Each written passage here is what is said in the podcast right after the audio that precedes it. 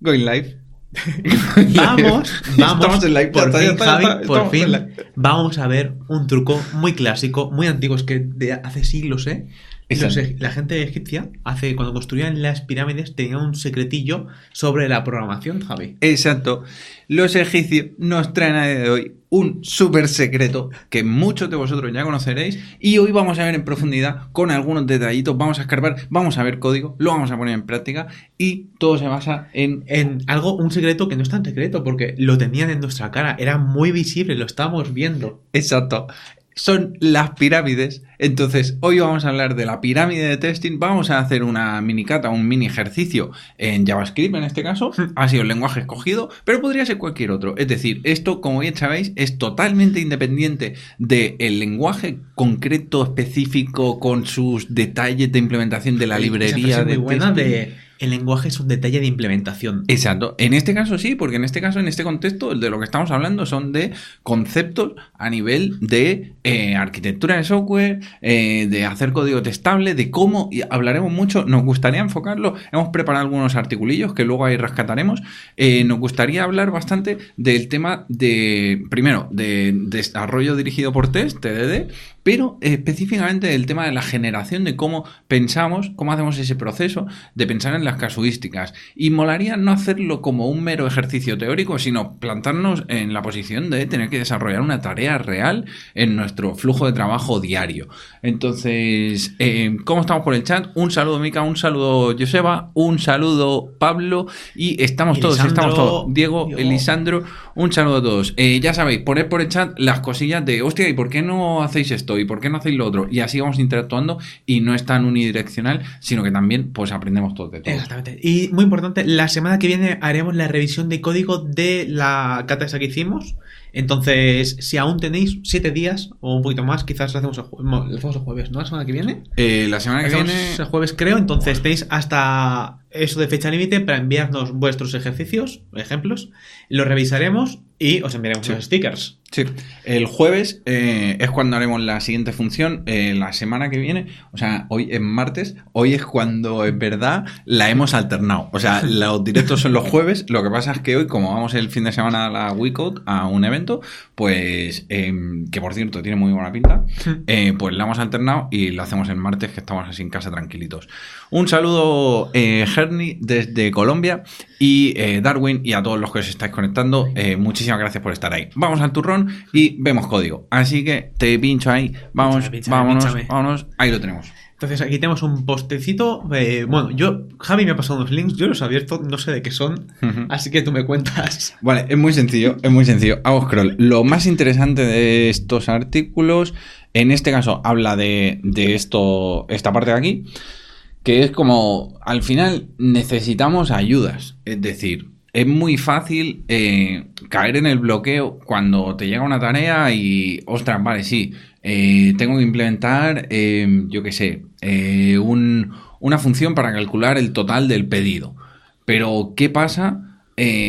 Cuando somos nosotros los que tenemos que hacer ese ejercicio mental de asegurar la calidad y robustez del software que estamos haciendo. Pues que tenemos que ponernos en los casos aislados, eh, tanto en los casos aislados como en los casos que van a ir bien. Es decir, el happy path, pues que si me pasan un producto con una unidad y que vale un euro y me pasan otro producto con una unidad que vale un euro, pues eh, la suma tiene que ser dos y el total del pedido tiene que ser dos. Eso sería como el happy path, ¿no? Todo Eh, bien, ¿no? Diciendo la coñita, ya que ha entrado Tomás y lo Sí. fino, eh, Tomás trabajaba con nosotros en Let Go. En Let Go tenemos la coñita que en lugar del Happy Path teníamos el Happy Path. Exacto.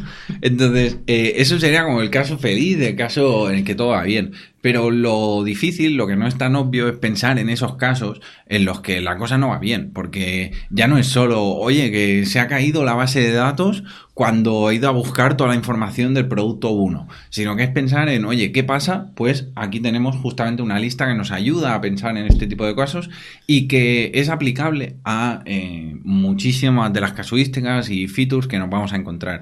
Que es básicamente pensar cuando el input, eh, la entrada de mis métodos a testear, de mis casos de uso, según la estrategia de testing eh, que utilicemos, luego hablaremos de esto cuando hablemos de pirámide de test, pues según la estrategia ese caso de uso, eh, qué inputs, qué entradas recibe. Pues oye, ¿qué pasa cuando es conjunto vacío? Pues si recibe un array de identificadores de productos bajo los cuales tiene que calcular el total del pedido. Pues ¿qué pasa cuando ese array está vacío o nulo? ¿Qué pasa cuando eso tiene un elemento? Pues ahí ya tenemos un happy path que es, vale, pues este producto simplemente pip, pip, pip. ¿Qué pasa cuando recibe 2? Eh, ¿Qué pasa de 2 a n-1? Eh, siendo en el máximo, qué pasa cuando recibo el máximo de productos que tolero y qué pasa cuando recibo el máximo de productos más uno. Pues oye, gestión de errores, excepciones, todo ese tipo de cosas, con una lista tan sencilla como esta, pues ya nos ayuda a empezar a pensar en todas esas casuísticas que a lo mejor no son tan evidentes o que no, no te nacen así de, Hmm. vale, pues venga, esto no. No sé. Son buenos casos, tiene, tiene sentido. Son, son buenas, son buenas personas. Eh, Mika me acaba de quitar una broma.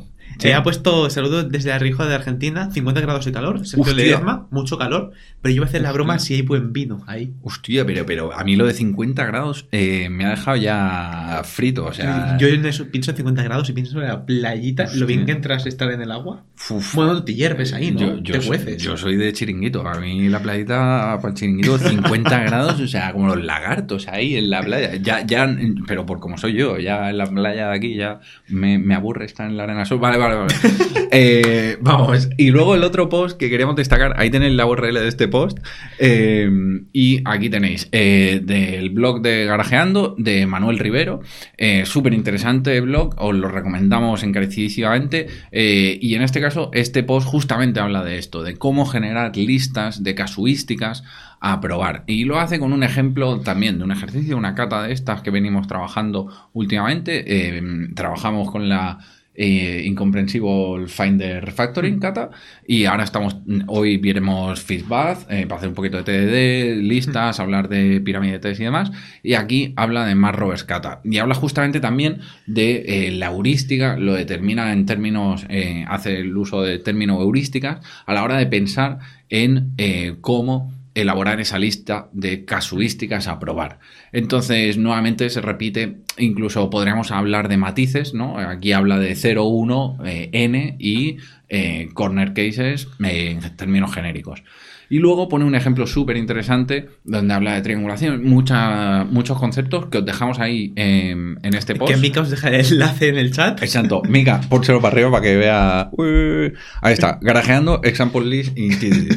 Entonces, ¿Es posible que Mika sea nuestro esclavo? eh, no, es claro, no. Scrapper en todo caso. Si quieres poner. Es, es el scrapper de, de la función collective. Uh, uh, uh, y hay un link más que tenemos aquí abierto, importante, Sí, muy importante, la casualidad, ¿vale? La casualidad que tú vas y ves este repo. vale. Ves un repo aquí, eh, no sé qué, eh, Reaction, miras el código y dices, uy, este código, cuando entras a ver esta GitHub Action, este funding, ya este funding de aquí, ¡Oh! se lo han copiado de algún lado, ¿no? Este código, ¡Oh, este workflow está aquí A probando. ¿este workflow? Alguien que está haciendo pruebas de GitHub Actions. Por cierto, acabamos de grabar ahora el segundo bloque de GitHub Actions que se publica mañana. Así que ha quedado fino, fino. En pro.codeli.dv, eh, cómo justamente meter estos test de los que vamos a hacer hoy y vamos a hablar en una ¿eh? pipeline, en una secuencia de pasos que se ejecuten a cada vez que alguien intente eh, introducir cambios en nuestra base de código vía pull request o lo demás. Pero lo mejor, ¿sabes qué es? Cuéntame, Rafa. Cuando vas a ver quién es esta persona ¿Quién es y esta en persona? Y ves si Dale, dale. eh, está cargando. Ahí lo Que es alguien que trabaja en GitHub. ¡Oh! La casualidad, la casualidad. Alguien que trabaja en GitHub, ha escrito sus libritos, aquí tiene sus estrellitas. Oh, mamá mamá. Vale, pues vamos al tema. La vamos. gente de GitHub Haciendo usa pruebas con... cosas de cursos de Codeli. Ahí lo tenemos, ahí lo tenemos. Perfecto, va, pues ahora ya sí, eh, vamos, a al hacer, código. vamos a hacer la cata. Entonces, ¿explicas un poquito qué es el feedback, Javi? Eh, vale, eh, básicamente, Feedback es una cata. Os recomendamos la web de cata-log.rocks. En esa web eh, tenéis como todo un catálogo de todos los ejercicios estos, que básicamente una cata de código no es más que un ejercicio con una complejidad esencial muy reducida, es decir, a nivel de lógica implementar es algo muy sencillo, pero que da margen, por tanto, a complicarnos la vida en el terreno de la complejidad accidental que para nosotros eh, pueda suponer el afrontar ese determinado problema de una determinada forma en un momento concreto de nuestro proceso de aprendizaje. ¿Qué quiero decir? Pues que, por ejemplo, en este caso, el feedback de lo único que va es, oye, si yo te paso un número y el número es múltiple de 3, tú me tienes que devolver fifth. Si yo te paso el número y es múltiple de 5, me tienes que devolver bath. Y si el número es múltiple de 3 y 5, me devuelves bath.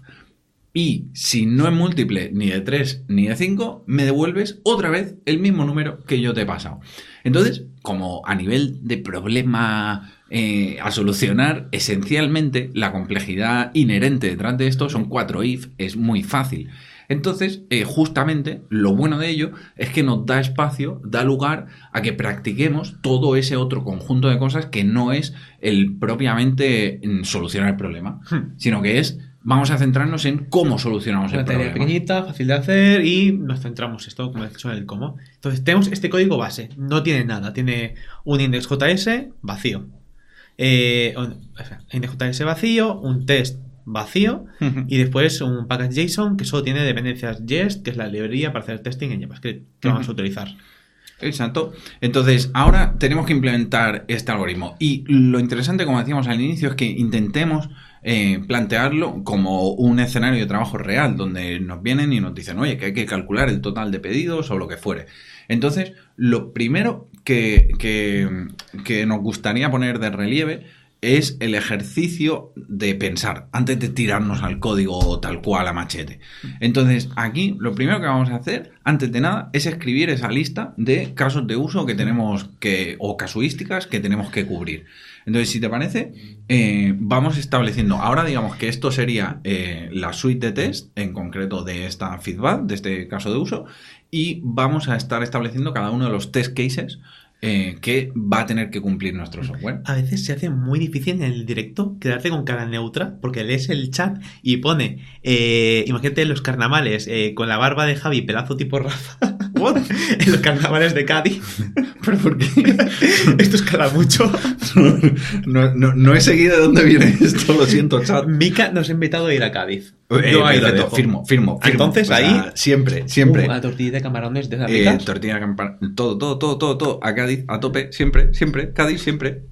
Eh, Entonces- luego, luego leo el chat y me pongo al día. Eh, vale, vamos Entonces, a darle eh, pensemos los casos. Entonces, feedback. Eh, hemos dicho que tenemos cuatro casos base. Entonces, si es múltiple de 3, devuelve feed. Si es de 5, bad. Si es de los dos, feed bad. Y si es de ninguno, devuelve el mismo número. Entonces, cuatro casos base. El caso cero para ti, en este caso, ¿cuál sería? Pues en caso cero podría ser que me entre null. En el caso de JavaScript eh, no es un lenguaje tipado que podamos asegurarnos Hmm. de que eso no es nulo, con lo cual lo deberíamos de contemplar también. Hmm. Y luego también tenemos ahí dentro de lo que podríamos entender como el espacio del problema del OPS, eh, siguiendo esa heurística que comentábamos antes, eh, pues podríamos entender que me pasan el, el entero máximo que haya en JavaScript Hmm. y el entero máximo, eh, claro, mm, mm, mm, más uno no vamos a poder hacer. Más o menos está complicado. ya vamos a dar la vuelta. Pero podríamos hablar en términos de números negativos o, claro, aquí ya se derivan casuísticas de test eh, derivadas del hecho de no tener un lenguaje tipado. Es decir, Eso está feo, ¿eh? claro, Eso queda feísimo. Yo no no, sé qué- me habla nada bien del test. claro, yo no sé que me va a entrar un, un entero. Entonces me tengo que asegurar de cómo gestiono los errores cuando, cuando me pasan cosas que, que no son un entero, que son un string. Entonces, ahora lo guapo Mm. es cambiar de lenguaje e irnos en lugar de JS a un TS. TS. Claro, en TypeScript la función acepta un entero, con lo cual ahí no va a entrar nunca un string, con lo cual eh, cuando se habla de que los lenguajes tipados ayudan y demás, sí, eh, estamos a favor totalmente de eso. Eh, todo lo que sean tipos, primero nos van a ayudar a comprender todo eso de... O sea, la firma de nuestros métodos nos va a ser mucho más expresiva de cuándo se usa esto y sobre todo nos va a simplificar la API pública de esa clase, porque ostras, si a este método solo se le puede pasar un entero, ya está. Eh, desde el momento en que reducimos las posibles entradas, eh, eso es mucho más sencillo y más mantenible porque no me tengo que preocupar de todo lo demás. Y me ahorro test. Eh, entonces, vamos a, vamos a ir escribiendo los que se Venga. nos ocurran y ahí vamos. Hacemos. ¿Cuál quieres hacer primero? ¿Cuál te apetece? ¿Cuál te entra? Eh, el, el que mm, mm, hacemos lo más sencillo, que es que me debe devolver el número. Vale. Del rollo. Eh, podemos ir chult, eh, no, no, como queramos, nuestro O- gusto. o- Le damos por entendido que ya está. Sí, ahorrate el eh, test, eh, Eh, return the same number. If not multiple. Claro, pero, pero esto es lo más complejo. O sea, si empezamos por aquí, vamos a empezar justamente por el caso más complejo. Bueno, sí. O de saques, devolver el mismo número y ya está. Puede Eh, ser fácil, depende de cómo lo mires. Fifth, fifth múltiple de 3, que es lo que se entiende. ¿Qué os parece a vosotros? ¿Qué haréis Sí. vosotros? Eh, chat, ¿qué opináis? Eh, decidnos, ¿por dónde lo orientaríais? Lo orientaríais. Fizif, eh, ojo, ojo, ojo, ojo, divisible. Uh. eh, la primera V. Divisible. Muy bien. Compro, compro una D. vale, entonces divisible by 3. Entonces aquí eh, function name feedback. Eh, El tres mismo. argument es el 3 y to be expected que será eh, feed. Vale, entonces aquí eh, la gracia de seguir un flujo de TDD es que ahora si ejecutas el test, esto va a petar, porque no tenemos nada implementado. Entonces, la gracia es que nos obliga, por el propio flujo de desarrollo, a implementar el mínimo código necesario para eh, poner este test en verde. Entonces, si nos vamos ahora a feedback, aquí tenemos la funcioncita, recibimos un number. Entonces, aquí eh, retornamos siempre feed. Ahora volvemos a ejecutar los tests con el rerun ahí. Y ahora veremos que el test pasa. Pero ¿qué, qué está pasando aquí de fondo? Me voy para casa porque está en verde todo. Exacto. Que no estamos, eh, no estamos implementando mm, el comportamiento real. Entonces aquí, a medida que vamos sacando casos de uso, test cases, eh, vamos a ir realmente llegando a la implementación final. Eh, pero mm, te digo, ¿qué te parece si escribimos todos esos test cases Hmm. y los tenemos aquí definidos? Porque al final, esto cuando programaba sin desarrollar, o sea, cuando desarrollaba sin test, una de las primeras cosas que hacía era que me ponían el controller en el punto de entrada, a modo de comentarios, eh, todo lo que tenía que hacer. Me ponía ahí el guion. Oye, cuando me pasen el usuario no sé qué, tal, tal, tal, tal, tal, y luego iba implementando todos esos comentarios y al final eso era como mi lista de to-do de cosas a hacer. Entonces, en este caso, eh, si lo hacemos directamente definiendo test cases, hostia, eh, está súper guay. ¿Por qué? Porque es que eso peta. O sea, no, la build no se puede llevar a cabo. No, no, no me va a dejar hacer una me va a dejar hacer la pull request, pero los checks me van a salir en rojo en el momento en el que esos tests no pasen. Con lo cual, ya no es un comentario perdido por ahí, eh, tu- arroba to do. No, no, es un test que no pasa. Entonces, si pensamos en todas las casuísticas, como decíamos, y hacemos toda esa lista, pues, pues eso que tenemos ya.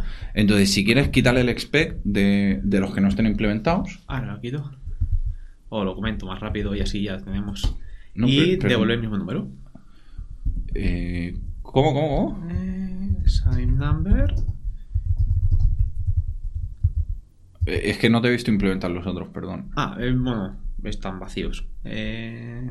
Pero ¿qué test cases son? Me refiero. Ah, el Ahí 16 está. por 5 y 16 Vale. por 5 te quito esto. Vale, ok, perfecto. Vale, nos hago más pequeño, ¿no?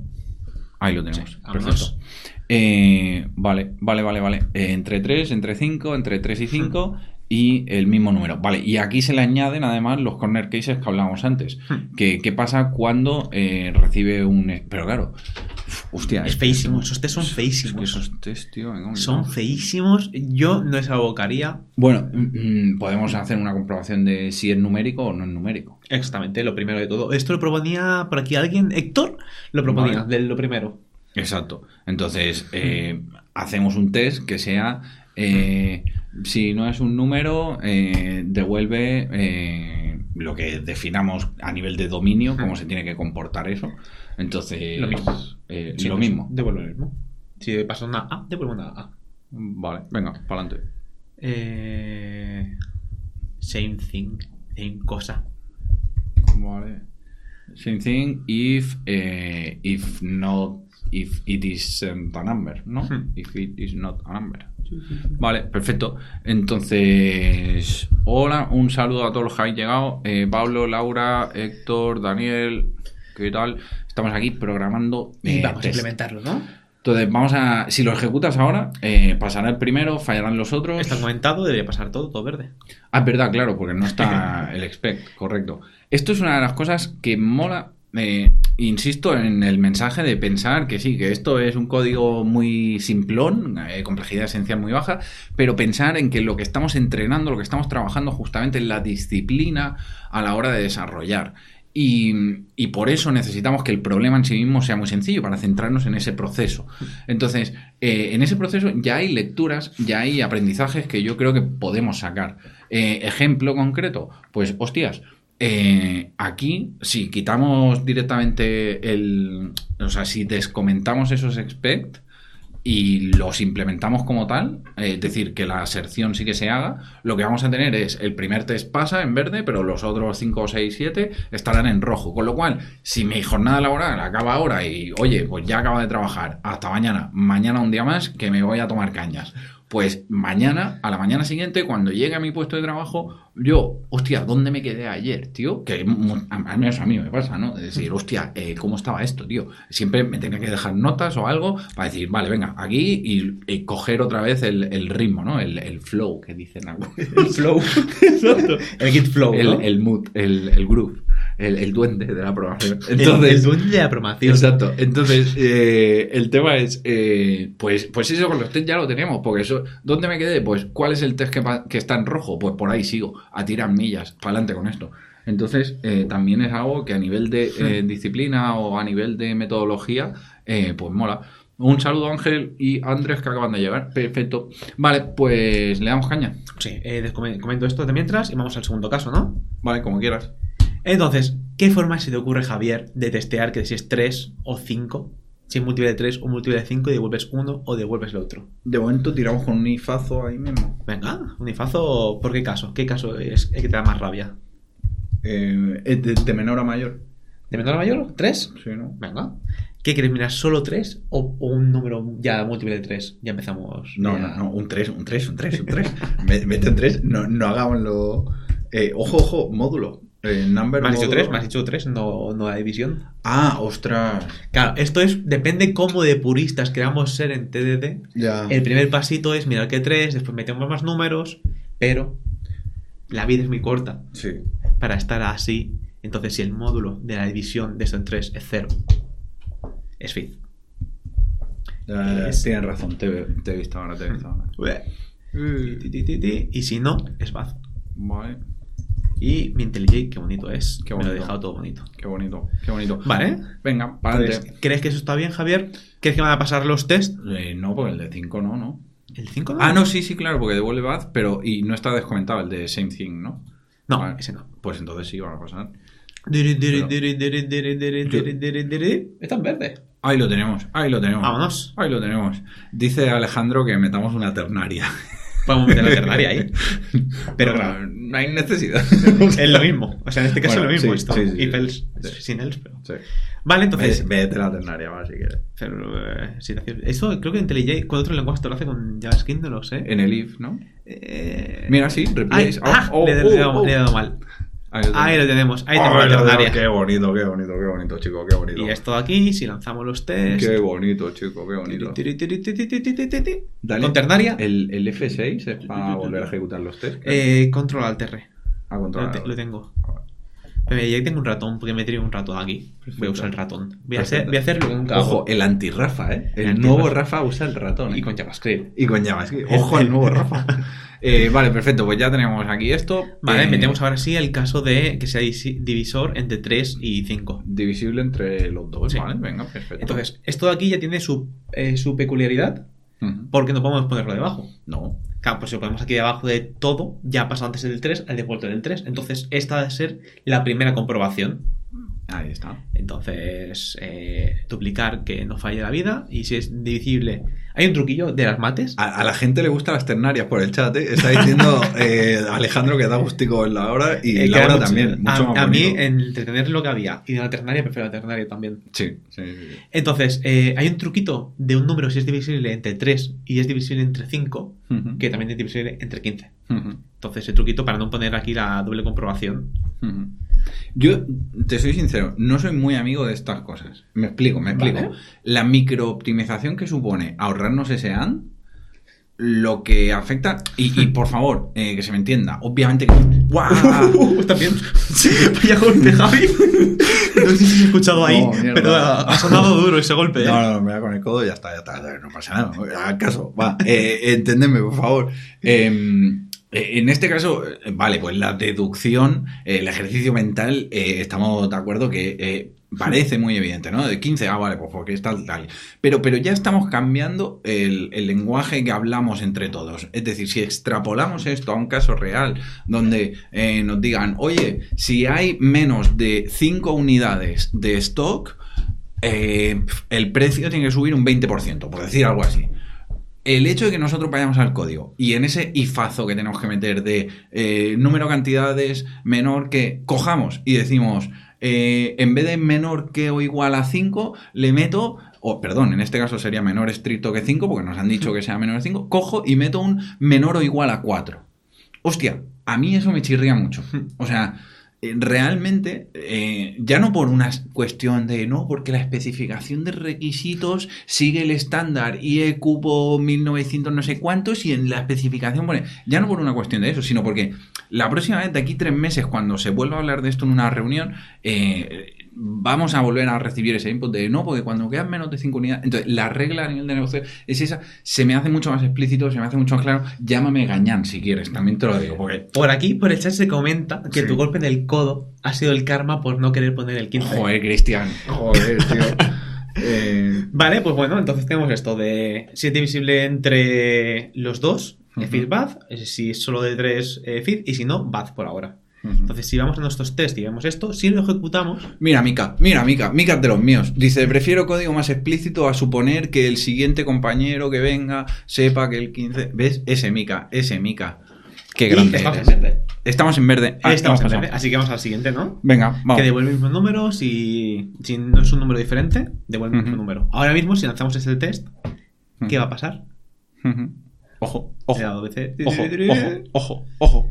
Pues que soy muy listo y he puesto el 15, que es feedback y no es eso. Ah. si ponemos un 4, Los esto test- debería ser un 4. Lo estés mintiendo, ¿eh? Eh, nunca pasa eso, ¿eh? Lo estés Si mintiendo. es un 4, es un 4. Claro, copy paste, copy desastre, que decía Oh, Eduardo. qué, qué buena esa frase, ¿no? Eduardo Vinum. Lo decía Esa no, esa no me la sabía. Sí, sí, sí. Copy sí, paste sí. y copy desastre. Sí, sí. Es brutal. No, no me de Eduardo. Es, es, es- está al nivel de, de la de estimar, estimar. Exacto. Está, Está- guapísima. Bueno, Pues bueno, Rafa tampoco. Me la quedo yo. A mí no. Va a mi lista no, de no, frases. Exacto. Credit, eh, trademark, eh, Eduardo. Si quieres te pongo Vale. contacto con él. Por favor, por favor. Y le pagan los royalties y tal frase. Mil céntimos le doy. Vale, Vale. entonces está fallando. Entonces vamos a ahora sí comprobar eso. Venga. Eso es tan fácil como meter aquí ahora el 5, que si el 5 es bad, Ay, ay, ay. si es esto es esto, y si no, me devuelves number. Todo clean code finísimo. Ese Javi que dice Oli por el chat. Eh, David Espinosa, hola a todos, un saludazo. eh, también a los que os habéis conectado. Eh, José Rodríguez, Cristian, dice: El tren no es divisible entre 15. Es al revés. Cada 3 entre 15 está complicado. Claro. O sea, de, de ser divisible, divisible, pero el módulo no es cero.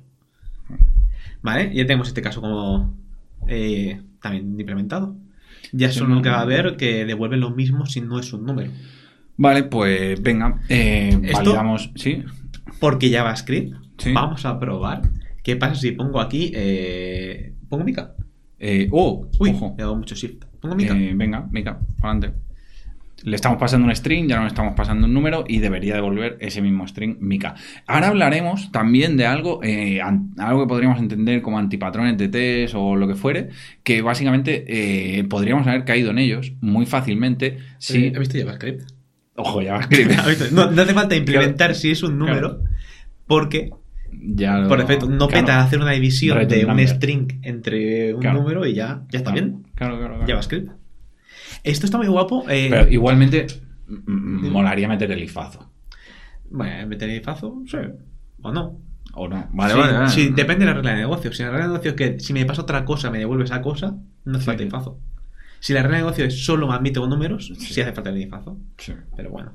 Eh, aquí eh, iba a hacer un detalle. Sí. Si utilizáis lenguajes que tengan pattern matching, la solución de esto queda mucho más limpia. Puede ser tres líneas de solución. Vamos a liar la troca. Eh, vamos a, a- Porque, claro, es que lo hemos hecho aquí directo y al turrón, pero vamos a, vamos a hacer otras alternativas y vamos a ver qué cosas chirrían de esas alternativas. Vale. Es como. juguemos a, a siete diferencias. eh, a buscarle las tres patas al gato. Venga. Venga. Lo bueno es que tenemos los test, sabemos si va a pasar o no va a exacto. pasar. A- a- molaría hacer un cómic de esto, al menos. Venga. Al commit, vamos a seguir la gente de, de Codir y así, los que siempre están a tope. Vamos Sí. a poner Pablo. Eh, por cierto, muy descriptivo. Preguntaban por el chat, eh, ¿qué IDE están usando? Eh, es IntelliJ, eh, pero es cualquier IDE ¿Es de posible la familia. que Mika no haya respondido ese comentario? Exacto, Mika. ¿Qué eh, está pasando? No estás atento, Mika. Eh, es IntelliJ de la familia de JetBrains, pero podría ser WebStorm, también sirve para JavaScript, o eh, PHP Storm.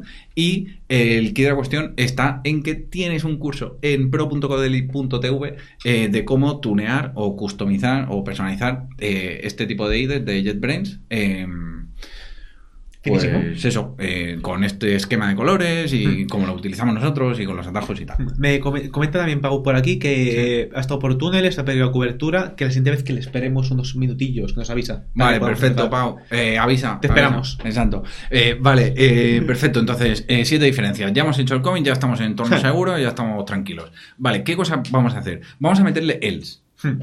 Vamos a meterle else, del rollo el primer ifazo, Venga. pues le ponemos ahí un else y entonces eh, vemos qué pasa. Esto era un poco como decía Laura con... el- eh, no hay, o sea, no Sí. hay cosa más fea que, que esto, ¿Sí? que un ternario haciendo esto. Correcto. Los ternarios anidados son de lo peor que puede haber en la Dale, dale, dale, pero recursivamente. Venga, venga, venga. Recursivamente. O sea, if tal, else tal. Vale. Vale, vale, vale. Lo tenemos ahí, ¿eh? Lo- y, ah, y y que sería aún mejor. Sería más maquiavélico si invirtiéramos eh, los condicionales. Que realmente. Porque es que aquí sí que estamos cortando el flujo de ejecución.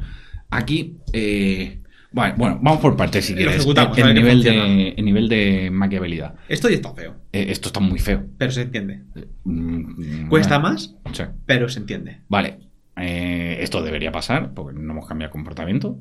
Eh, ti, ti, perfecto, vale. Eh, vámonos ahí. Vamos a analizar un momento lo- la cañanada que hemos hecho. Eh, lo que hemos hecho al final es eh, usar sentencias else cuando antes eh, teníamos la, la cláusula return que ya cortaba el flujo de ejecución ahí y devolvía el resultado, con lo cual se obviaba esa sentencia else porque, porque directamente se cortaba el flujo. Ahora hemos metido LEDs. Eh, ¿Qué implicaciones tiene esto? Pues tiene implicaciones en términos de legibilidad. ¿Por qué? Porque ahora, como tenemos esos distintos niveles de, in- de indentación, estamos obligando al lector de este código a justamente tener que tener en cuenta el contexto, cosa que antes no pasaba. Es decir, ahora tendremos que leer el primer if y tener en consideración que eso no se está cumpliendo, porque estamos dentro de un else. Segundo if, eso no se está cumpliendo tampoco porque estamos en el segundo else. Con lo cual, en la pila mental, como Y el hablábamos... debugar también se ha complicado. Exacto. Y estamos otra vez volviendo al tema de las pirámides. El tema de egipcio, todo está relacionado. Y un poquito también con, con Street Fighter. Sí. Tiene todo un poco. Sí. Está el Hayuken por aquí. Sí. Vemos a que se puede hacer la forma. Búscate la imagen, búscate Busca la imagen. Pero si nos fijamos bien, es más importante. Aquí tenemos una pirámide. Es un triangulito. Los egipcios predijeron esto. Exacto, exacto. Estaba todo en las pirámides. Eh, ahí me va a matar porque no sé cómo se escribe Hayuken. Entonces, Eh, pon Street Fighter, If, Klaus y... Hayuken no. Kaioken no. Kaioken Ojo, no. ojo a lo que... O, o sí, o sí. No, esto, esto, esto es Dragon Ball, esto sí, esto sí domino. Hayuken. Ah, vale. vale. Eh, que no sé cómo se llama, era Hayuken, JS. Ay- Ayuken. Ayuken. Eh, lo Aquí, aquí, tenemos. aquí estamos, aquí Sí, estamos. La está. típica imagen. Exacto, exacto. Hazla grande, porfa. Hazla grande. eh, Eh, estamos, estamos en una fase previa a hacer algo similar a esto. ¿Y cuál es el problema de esto? Pues el problema de esto básicamente es Cada vez que me PHP no le JavaScript, ¿eh? Esto. Eh, bueno, a- a- al peso. O sea, tanto, tanto, tanto, tanto. Eh, el problema de esto es que, primero, estamos, eh, digamos, haciendo una comprobación dentro del if. Estamos ahí haciendo la comprobación de, por ejemplo, que no sea vacío el post. Luego, que dentro de lo que me pasan por post haya una, una clave de username. Y todo eso son las comprobaciones que estamos haciendo. Oh. Entonces, eso, espera un segundo, un segundo, un segundo. Eso lo hacemos en un punto y lo que implica esa comprobación lo tenemos en el punto más alejado posible, que es el else, que está justo después de todas esas casuísticas. Entonces, esto es una locura y esto es llevar al extremo lo que veíamos en código si cambias eh, que estamos empezando a hacer. Si ahora negamos todas estas condiciones, eh, acabaremos en algo similar, que es la comprobación implica un determinado tipo de return y ese return va a estar justamente en, eh, en, en- en- el else de if. Ahí estás. Ahí lo tenemos. Si no es divisible entre estoy- 3 estoy- estoy mortal, ¿eh? es... Exacto. No es puedes decirlo. Exacto. Este es el código que le gusta a Laura. Exacto. Lo que estamos viendo, esto es código. Mátame camión, dice. Mátame camión. Perfecto. Entonces, y luego eh, también, interesante, cualquier, cuando tengamos código así, o sea, el aprendizaje aquí, ¿cuál es? Pues que cuando tengamos código así de origen y pasemos por él así un poco de camino, pues no miremos para otro lado, ¿no? Le podemos meter mano. Cualquier cláusula if se puede negar, ¿por qué? Pues eh, leyes de Morgan, eh, simplemente aplicar negaciones, es un- lógica de álgebra básica, y negar esa preposición. Entonces, ahí cualquier if lo vamos a poder convertir en su contrario y por lo tanto coger la cláusula que está en el else o el, cuerpo de código que está en el else y moverlo justamente inmediatamente después del if y cortar el flujo de ejecución ahí con un return o lo que fuera. Esto como hemos visto de que ya nos lo hace IntelliJ. Al intro y tenemos este flip if else y ya negamos el, el ifazo. Sí, pero te lo niega con. O sea, te lo niega de forma muy básica, porque ahí también te ha agrupado todo entre paréntesis y te ha metido la negación. Eh, Eso mira, lo podríamos nos acaban, nos acaban de hacer un reto de refactor de esto, el código en directo, pero con este código. ¿Cómo refactor de eso? Tirar esto para atrás. O contro- eh, Eh, el refactor eh, es control eh, Z. eh, eh, eh, eh, mira la magia, eh, mira la magia. Mira qué rápido refactorizo, pero ¿cómo refactorizo, no? Ya está, Pau, ya está, así de fácil. Y mira, mira, y mira cómo lo vuelvo, ¿eh? Al otro estado, oh, oh, Pau, ya lleg- todo mal. llegas corriendo, quedándote sin cobertura y te trolean, tío. Eh, refactorizar esto es lo que justamente acabamos de hacer, pero a la inversa, es decir, ir negando cada uno de los if y ir quitando esos el que serían innecesarios para reducir justamente el nivel de indentación. Y eh, esto es algo súper importante que mola mucho pensar así. Nuestras clases, eh, Single Responsibility Principle, de los principios SOLID, curso de principios SOLID aplicados en pro.codeli.tv. En principio responsabilidad única, una clase, un, un objetivo, una, una responsabilidad, un motivo para cambiar, todo ese tipo de cosas. Vale, perfecto. Entonces, en nuestras clases vamos a tener un único método de entrada. Nuestras clases siempre hablando en términos de capa de servicios, como lo, por ejemplo lo podría ser este feedback o eh, mm, order total calculator, yo qué sé, lo que sea. Entonces, ahí vamos a tener un, un único método de entrada, es decir, un único- una única función pública. Entonces, esa función pública tendría que tener en su primer nivel de indentación la razón de ser. ¿Qué quiero decir? Pues que si la razón de ser del order total es que tiene que calcular la suma de multiplicar eh, el número de unidades de cada producto por su precio unitario más, eh, bueno, y hacer el sumatorio. Perfecto, vale. Pues si esa es la razón de ser del order total, esa, al menos esa llamada, si lo encapsulamos en un método privado, eso, esa llamada debería estar en, en- en la raíz, en el primer nivel de orientación, no dentro de que los productos no sean un array vacío, que el producto no tenga cero unidades y todos esos ifazos así de comprobación de programación defensiva o llámale X. Entonces, ¿eso por qué? Pues porque eso me ayuda a no tener esa pila de contexto mental de, vale, no, esto pasa cuando no sé qué y cuando no sé cuánto. No, no, no. Primero, cláusulas de guarda, que me aseguran que todo está bien y vale, cuando todo está bien, pues hace esto y, ya está. Y solo leo esto tal cual. Por aquí comenta Mika de utilizar en lugar de comparaciones normales Yoda Comparations. Esto aquí lo que viene a ser es, en lugar de decirle, oye, que el módulo del número, en- eh, el número en módulo de 3 es igual a 0, es invertirlo, decirle 0 es igual, igual, igual a number módulo de 3.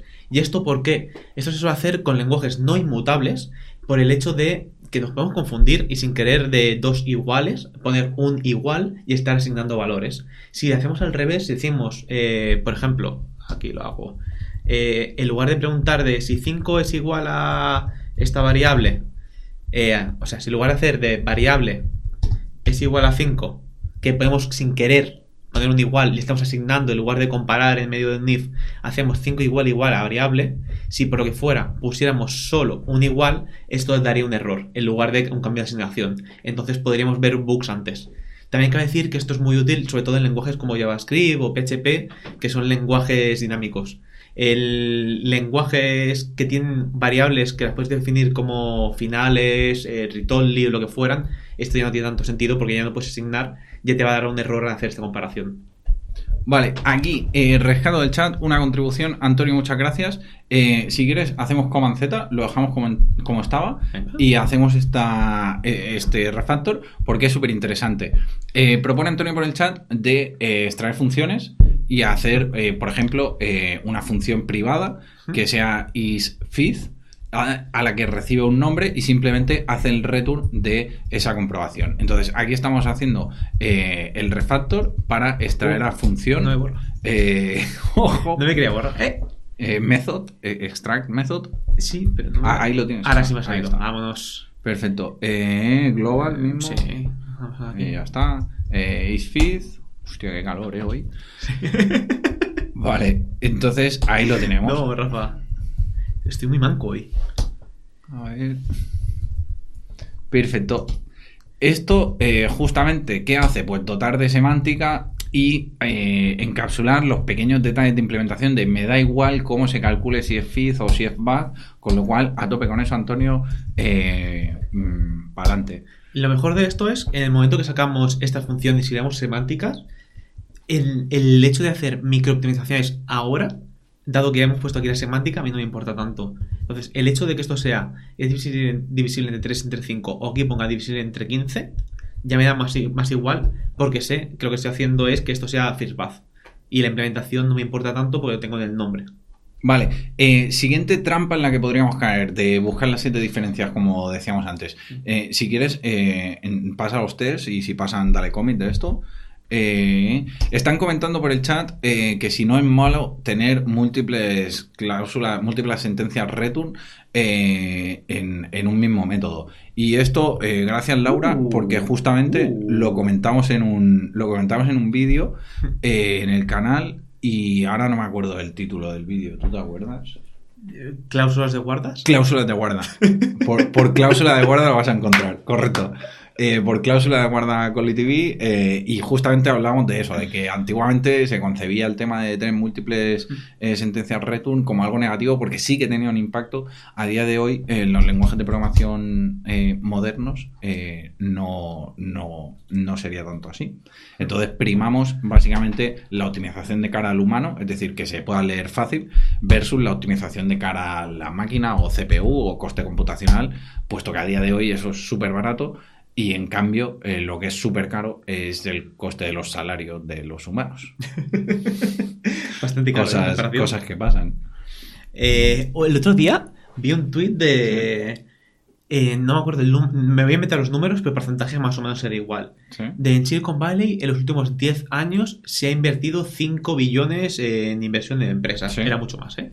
Sí. Eh, Amazon, y después otro dato, en paralelo de Amazon ha recibido de startups eh, de AWS Hostia, en su división que sacan los números la eh, un billón de dólares. Eso significa que de 5 billones de los cuales invierten los inversores en empresas, un billón, el 20%, va a parar a las manos de Amazon. El 20 o el 25% creo que era. Pues ¿eh? 20, 25, algo, pero por ahí andaba el número. Pero es algo súper gore. O sea, de, de todo el dinero de inversión que está invirtiendo un montón de grupos súper importantes, Sí. eh, SoftBank, todos estos, X dinero, 20%, 25% para Amazon. Después, ¿cuántos anuncios te dejas en Google? Pues eh, este otro porcentaje en Google, este porcentaje en Facebook. Total, que al final están todos los grupos invirtiendo para dar más dinero a Google, más dinero a Facebook, más dinero a Amazon. Está curioso eso. Sí, Sí, sí, sí, sí. Ahí pasa por el chat el enlace al vídeo que comentaban del tema de varios returns por función. Al final sí que tiene ese título de varios returns por Vámonos. función, eh, bien o mal o algo así. Es- es- ese vídeo mola mucho la miniatura. Porque sale tu cara Claro, es, eso es Antiguonia total. O sea, eso es de hace ya no sé cuánto tiempo, tío. Yo cabe decir, eh, es verdad, es verdad, es verdad. Eh, llegamos, me, me verdad. sorprendió mucho, llegamos a los 200 likes en menos de 24 horas al, Sí. al vídeo ese.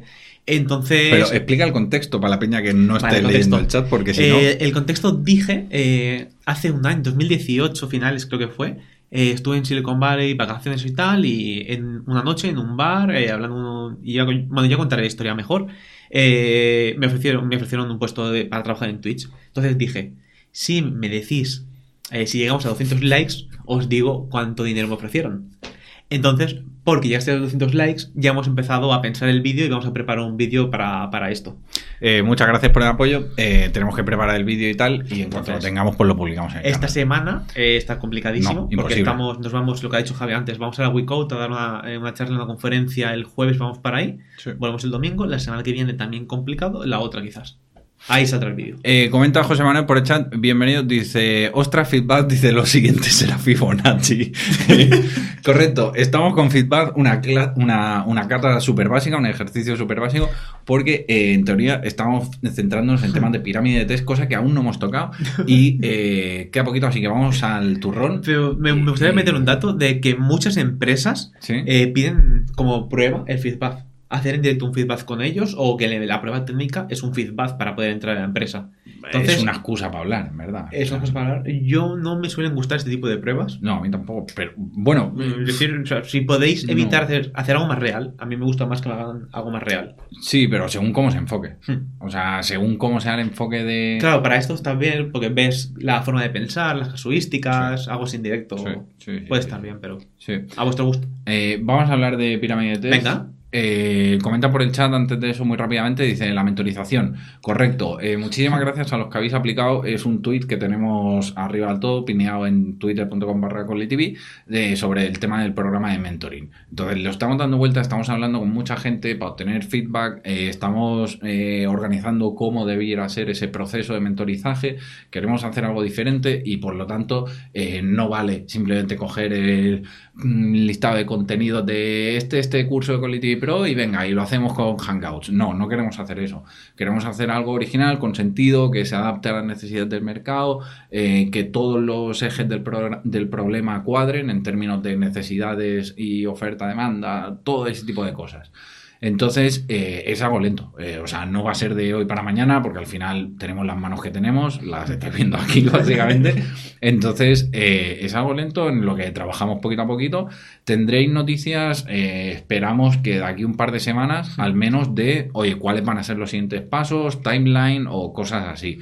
Eh, lo único que os podemos decir es mm, enormemente gracias por aplicar, porque eso es lo que nos ayuda justamente a definir esas X en términos de cuántas sesiones a la semana, en qué formato, cuánta duración, eh, cuánta carga puede asumir la gente más allá de llevar un trabajo o no. Eso está en el formulario para aplicar. Entonces, gracias a eso es que a día de hoy podemos estar empezando ya a bajar el terreno todo. Y también muchas gracias a las empresas que también se han ofrecido para ser empresas que promocionan todo esto.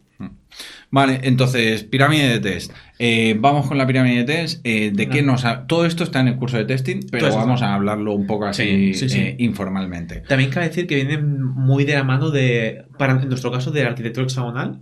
Entonces, no tienes por qué hacer el arquitectura hexagonal para aplicar la pirámide de testing, pero va muy de la mano, muchas veces. Al final, la pirámide de test de lo que nos habla no es más que de entender que vamos a tener distintas tipologías de test y que cada una de estas tipologías de test tiene una, tiene una serie de particularidades, de beneficios y contraprestaciones. Entonces, por poner un ejemplo, estos test que estamos eh, viendo aquí se podrían considerar como test unitarios. ¿Por qué test unitarios? Pues porque testean una unidad de nuestro código, sea eso lo que quiera que sea, ya entraremos en este debate luego si queréis, pero aquí estamos entendiendo que una unidad es una función, en este caso feedback, entonces testea esa, eh, esa unidad de forma aislada. ¿Qué quiere decir? Que no necesita de entrada-salida. Es decir, no va a una base de datos, no va a un fichero, no mm, muestra por pantalla eh, un print o un console log o no toca entrada-salida. Entonces lo hace de forma aislada, es una función, en este caso pura, por lo tanto, eh, y está, digamos, el, el alcance es el que es que es mm, no, no tengo que levantar un servidor para entrar por HTTP, simplemente es una función pura y a molar. Entonces, eso lo testeamos con funciones unitarias que por tanto tienen la particularidad de poder ejecutarse muy rápidamente. ¿Por qué? Pues porque no De tienen... muy rápido. Muy rápido. Muy rápido. Porque no tienen eh, costes de latencias y historias de entrada-salida. Entonces, aquí, como son tan rápidos este tipo, este tipo de test, es donde vamos a meter todas las casuísticas que tengamos. Que por cierto, había una que han dicho por el chat que no hemos metido. Uh. Que es eh, qué pasa si le, si le pasan vacío. Claro, JavaScript. ni- Bueno, lo devuelve, lo devuelve. Ahora devuelve mismo- vacío. Devuelve vacío. Claro, devuelve vacío. Pero habría que hacer el test por si las moscas eh, para tenerlo también controlado. Eh, buena esa chat. En- pues no me acuerdo quién ha sido, lo siento. Eh, claro, Vamos a digo, llamar chat claro, como si fuera. eh, le- lee la habilidad de es buenísima. ¿Qué esa dice habilidad. Mika? Es- eh, para, para mí es brutal esa a habilidad ver, que a ver, tiene. A. Dice: Mi mejor habilidad es ver que se olvida Javi y Rafa en los vídeos y adjuntarlo como post al curso. Una skill, una skill muy demandada en el sector en el que nos movemos. Correcto, correcto. O sea, Es brutal. Muchísimas gracias. Eh, eres un fenómeno. Eh, avivas un montón la comunidad, señor. Se agradece. Entonces, eh, volviendo al tema, esos son test unitarios que se ejecutan rápido y por lo tanto me puedo permitir el lujo de irme por todas las ramificaciones que, y casuísticas que pueda tener mi software. ¿Qué otros test hay, señor? Habla Después tenemos, por ejemplo, los de integración, que entendemos. Hemos dicho esto de los unitarios, no van a irse a entrada y salida, pues los de integración sí vamos a irnos a entrada y salida y vamos a testear la integración de un componente nuestro contra un componente de infraestructura. Por ejemplo, si tenemos algo que hace una conexión a base de datos, vamos a testear que esa conexión funciona correctamente. Si usamos Pattern Repository, también todo esto se simplifica, etc, etc, etc. La cosa es, todo esto cuesta mucho explicarlo sin, por un lado, decir que, es, que tenemos comunidad en un texto unitario y qué tenemos por infraestructura y este, este tipo de palabras. Entonces, para mí lo muy importante es, en un texto unitario, unidad, por favor, unidad no es una clase. No entendamos por defecto que un test unitario va a testear todas las clases y nuestros tests, cada test que tengamos, va a testear un método de cada clase. Pues entonces nos entran dilemas de, ¿y si este método es privado, cómo lo testeo? Vamos a hacer reflexión y vamos a hacer... Hagamos una cosa, apuntémonoslo y si os interesa este tipo de cosas, lo hablamos en la siguiente función. Sí, sí, sí, sí, sí. Eh, por último, comentar una pregunta súper interesante que dice Laura por el chat. Dice, hace poco alguien me comentó eh, que era más partidario de invertir la pirámide de test eh, dando importancia al testing de entrada-salida con aceptación y no hacer test unitario. Claro, eso está muy bien siempre y cuando tengas. Claro, entramos, imagínate, eh, te dan un proyecto que vas a empezar a usarlo y no tiene, tiene cero test. En ese, en ese momento sí que es muy útil invertir la pirámide, dado que el hecho de los test de aceptación cubren más y entre ellas son más fáciles de implementar, porque seguramente los test unitarios, si la infraestructura está todo acoplada, tienes que acoplar. Los test de aceptación no definió, Es pero verdad. se definen muy fácilmente y muy rápidamente. Los test de aceptación emulan ser un cliente real. Eh, siendo cliente, pues si lo que estamos testeando es una API HTTP, pues a- atacando esa API, por lo tanto, teniendo que levantar ese servidor y son eh, test eh, mm, end-to-end, es decir, desde el principio de todo, levantando el servidor hasta el final, testeando la respuesta de la cabecera eh, HTTP 201 created o lo que sea. Entonces, esos test de aceptación, como dice Rafa, son muy lentos. Entonces, eh, ¿qué pasa? Que son muy lentos, esa es la contraprestación, la desventaja, pero el beneficio, la ventaja es que nos dan una seguridad mucho mayor porque entran en juego todos esos más. componentes. Y son más fáciles de esto, de si sabemos levantar la aplicación, son mucho más fáciles de implementar porque no, de- no necesitamos de conocer ningún detalle de implementación de, de cómo funciona por dentro. Simplemente que cuando hago clic aquí, después clic aquí, clic aquí, pasa esto. Entonces podemos hacer este test, hacer el cambio que queramos por dentro y después si el test sigue pasando, es que eso sigue estando bien. Al final, también es importante destacar lo que dicen por el chat. Mika eh, dice: "Ah, mm, algo tipo de verdad absoluta es difícil eh, acertar, eh, supongo que dependerá del caso, correcto. es el, lo que siempre decimos del programador gallego. Exacto. Depende. En nuestro caso, en los contextos en los que nos hemos movido, los tipos de aplicaciones que hemos desarrollado y demás, tenía sentido la pirámide de test, tiene sentido, y donde sí que pues eh, permitirse la licencia de invertir y que la base, que la mayoría de test sean de aceptación, eh, donde sí que creemos que puede tener sentido es cuando heredamos una base de código que no tiene nada de test, que está altamente acoplada, que hay singletons por ahí en medio que no nos permiten definir bien esas barreras del test unitario versus el test de infraestructura y para validar que algo funciona tenemos que refactorizarlo de arriba abajo. Entonces ahí, hostia, pues empezar por los test de aceptación ya me dan esa seguridad de, oye, esto funciona así y si refactorizando la lío parda, pues al menos tengo el chivato del test de aceptación que se quejará.